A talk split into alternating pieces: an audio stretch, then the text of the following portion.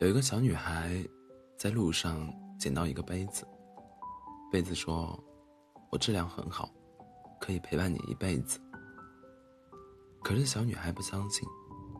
第一个月，小女孩不小心把杯子从一楼扔下去，杯子说：“看，我质量很好吧？”小女孩心想：“才一楼，看不出质量。”第二个月。小女孩装作不小心把杯子从二楼扔下去，杯子强忍住疼痛，笑嘻嘻地说：“我没说谎吧？”可是小女孩心里还是不满足。第三个月，小女孩对杯子说：“如果从三楼掉下去还是完好无损，我决定把你一辈子带在身旁。”杯子尴尬而不失礼貌地答应了。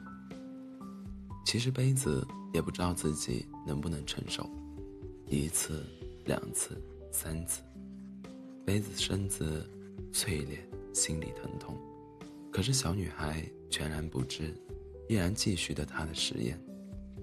终于有一天，杯子从三楼摔下来，摔得粉身碎骨，也永远离开了小女孩。